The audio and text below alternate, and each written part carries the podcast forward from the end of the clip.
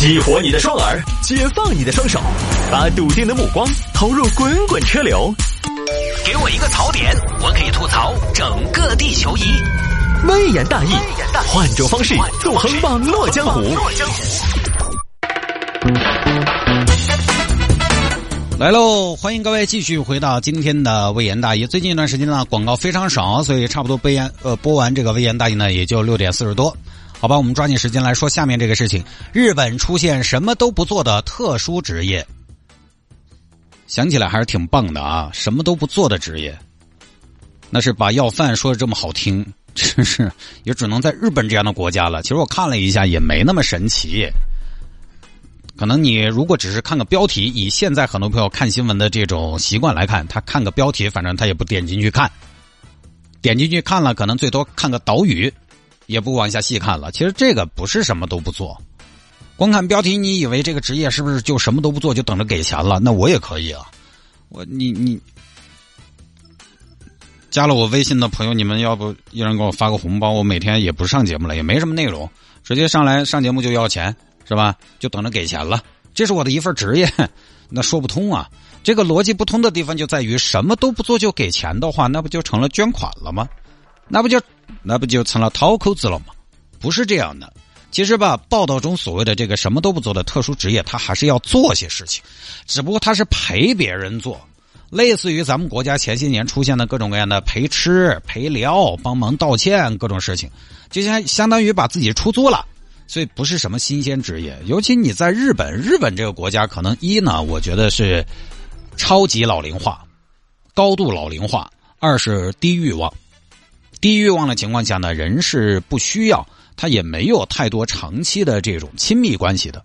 但是人和人那种渴望联系的特点还是会有，偶尔还是有需要，但是呢，又不是经常需要。如果你建立一个经常需要。并且经常能保持的长期的这种亲密关系，其实，呃，会很累，会付出太多。在他们这样一个低欲望的国家呢，好像就不太需要这种长期的亲密关系。那这种出租的情况就还是比较多。前段时间我们也分享过的出租男神，有各种各样的男神跟你视频聊天，他会通过什么呢？这边男神啊，就那边女孩就包了这么一个业务，他会通过语言，每个男人都有自己的特长。他会通过自己的语言或者声音，或者给你唱首歌来安慰你，就相当于我说话有人听，同时呢有人跟我说话，就这么回事包括这个歌啊，他也不是什么都不做，新闻媒体报道了他，他只是相对收入呢在里边显得比较高一点，他只是网名叫什么都不做。一般呢，客人约到他还是有些事情要做，你比如说遛狗，啊，他就。倒不是说他就当狗啊，就是陪着遛狗嘛。还有租他去看钓鱼。哎，哥，今天需要点啥子服务嘞？小哥，今天我钓鱼，你在旁边看我钓鱼。好嘞，哎，刚好我带了小板凳，看钓鱼，陪看演出，参加活动，逛旅游景点，就差不多干些这些事情。说这个哥呢，他一年的啊一次的收费是六百五十元人民币左右，其他的交通费啊、餐饮费啊，这些都是另外算钱的。现在从二零一九年九月，这个小哥毕竟就是到现在哈，他还做得好，已经接了一千多单，算一千单嘛，那就一年挣了六十多万人民币，其实也就还好了。在日本，因为日本本来消费也挺高，一年多挣六十多万，我觉得一年多啊挣了六十多万，我觉得还算不错。但是这个小哥毕竟还是他们行业里边的翘楚了，头部。他作为头部挣这么多呢，显然你看得出来成不了什么大企业或大产业。你说实话，一次六百五，我再孤独，我我一想到我要给六百五，我吃点啥买点啥不香。但这个小哥现在已经红了，围绕他的纪录片、短视频，还有一些影视作品都要开始拍了。我看了一下，基本上还是都在慢慢往网红那个方向走了。就最最终哈，归根结底还是网红才赚钱。你包括我做抖音，其实也有这个动机。做什么主持人？电台主持人，现在就是得网上当网红才行。我看了一下，他这个业务呢，基本上还是都在从现代人的孤独这个层面下手。因为老龄化和低欲望，本来老年人就多，老年人多了呢，好不容易有点年轻人，还都是低欲望。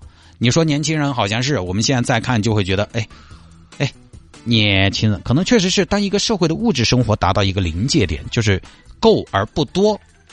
想要多但又够不着，就是很多年轻人，日本很多年轻人的状态，够，但是不多，想要多但是又够不着，这种状态就很容易掉入到低欲望的状态。其实我们现在，呃，有的年轻人都是这样的状态，我差不多就行了，够吃够穿，我再往上呢，我又上不去。我也不想怎么出门，因为出门就意味着各种各样的评价，社交就意味着各种各样的比较。他于是就低欲望，低欲望呢，他还不是没欲望。那日本那些有钱的可能一样的有欲望有杀气，对吧？欲望哪个又没得嘛？低欲望社会加上日本本来就是一个经常点错科技树、搞些有的没的的国家，就产生了很多这种在我们看来没并没有什么用的服务。甚至日本，我以前看到过还有租娃娃的。我想租一个二十岁左右的小伙子，因为我们儿童节如果没有下河洗澡噻，今年差不多也有二十岁了，就租一个，租一个孩子回去。呃，我们一家人还是整整齐齐过过年嘛。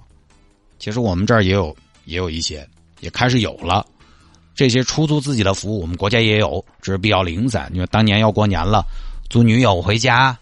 租男友回家，这种帮忙办事儿的，啊，当然只是我们比较零散，呃，规模也不大，因为这个也考虑到一个，呃，公序良俗，也考虑到一个法律法规和社会的接受度，它始终在我们国家呢也没有拿到一个层面上来说。反正这个呢，当个趣闻听了就是了。日本发生这种事情也不是很奇怪哈，它也不是正儿八经的啥子出现什么什么都不做的特殊行业，它还是要做一些事情，其实就是出租自己而已。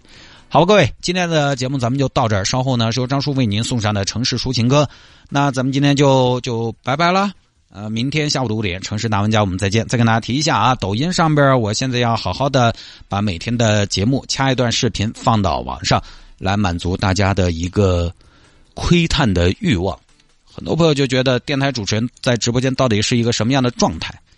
昨天就有听众朋友看了我昨天节目的直播的片段之后说：“哎呀，平时听声音觉得也没那么油腻，看了视频吧，觉得哎呦这个太上头了，这个状态啊。”还有听众朋友说：“汤哥，你这个说话的时候还要配上演技，拜托我们，因为我的节目里边有很多角色扮演类的，角色扮演类的，你不能说在那儿做的端端正正，面无表情就把这些状态演出来。”你得带表情的，你身体有的时候得扭扭动起来，你管它群魔乱舞也好，龙飞凤舞也罢，都都得用动作来带出来很多情绪和声音。所以很多朋友昨天看了视频之后，觉得哎，汤哥你一天上班也不容易，哎呀，脸都整红了。那谁说不是呢？好吧，抖音搜索“城市之音”谢探，抖音搜索“城市之音”谢探就可以看到了啊。今年我们就好好把这个事情搞一搞，好吧？今天节目就到这儿。